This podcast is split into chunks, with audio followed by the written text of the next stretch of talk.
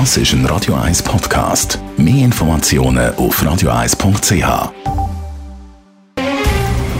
Der Finanztag auf Radio 1. Verstehen, was Menschen und den Markt bewegt. In Zusammenarbeit mit der Zürcher Privatbank Merki Baumann.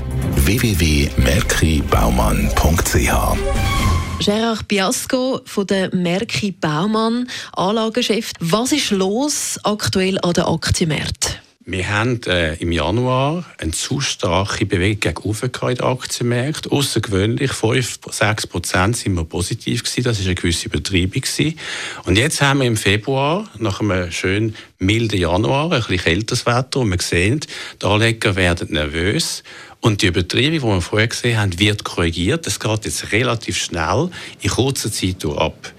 Ähm, der Auslöser ist vielleicht gewesen, dass die amerikanische Zentralbankchefin Lagarde gesagt hat, die Aktienmärkte sind eher hoch bewertet. Ich glaube eher, es sind wieder die kurzfristigen Trader, die ein bisschen gegen Ab übertreiben mit Programmhandel.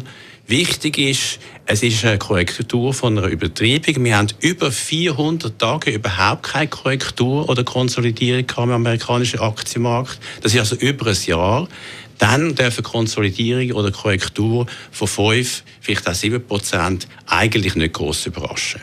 Gibt es bei uns jetzt also eine Inflation? Eine Inflation von den Aktienmärkten äh, oder von den Preisen in den in den Anlagen kann man sagen, ist seit einem Zeitchen im Gang.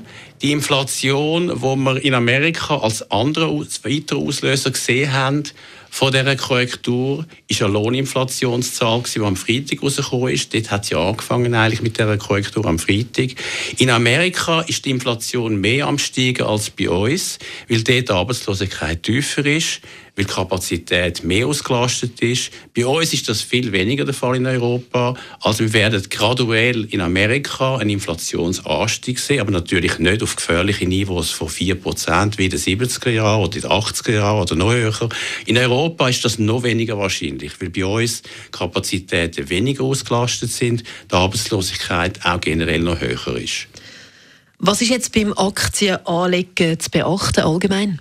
Das Wichtigste ist natürlich, dass man sich nicht von seinen kurzfristigen Emotionen und Ängsten leiten lässt. Das Zweitwichtigste ist immer, dass man diversifiziert.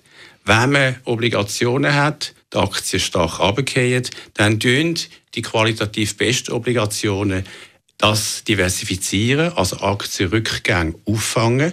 Noch wichtiger ist aber natürlich, dass man innerhalb der Aktienanlagen international diversifiziert ist. Was heißt das?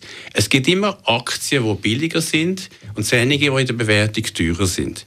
Genau die amerikanischen Aktien sind besonders teuer gewesen, und die haben wir ja gesehen, wie die jetzt korrigieren, während die Aktien der Schwellenländer jetzt auch übergewichtet, wo wir eigentlich favorisieren, weil sie eben unterbewertet sind, nicht überbewertet. Die Aktien der Schwellenländer, die muss man jetzt besonders favorisieren. Das heißt, man muss eben global, global diversifiziert sein und nicht nur in die Schweizer Aktien investiert sein, die jetzt auf den schwachen Dollar ein bisschen runtergekommen sind. Der Finanztag gibt es auch als Podcast auf radioeis.ch. Präsentiert von der Zürcher Privatbank Merki Baumann. www.merkibaumann.ch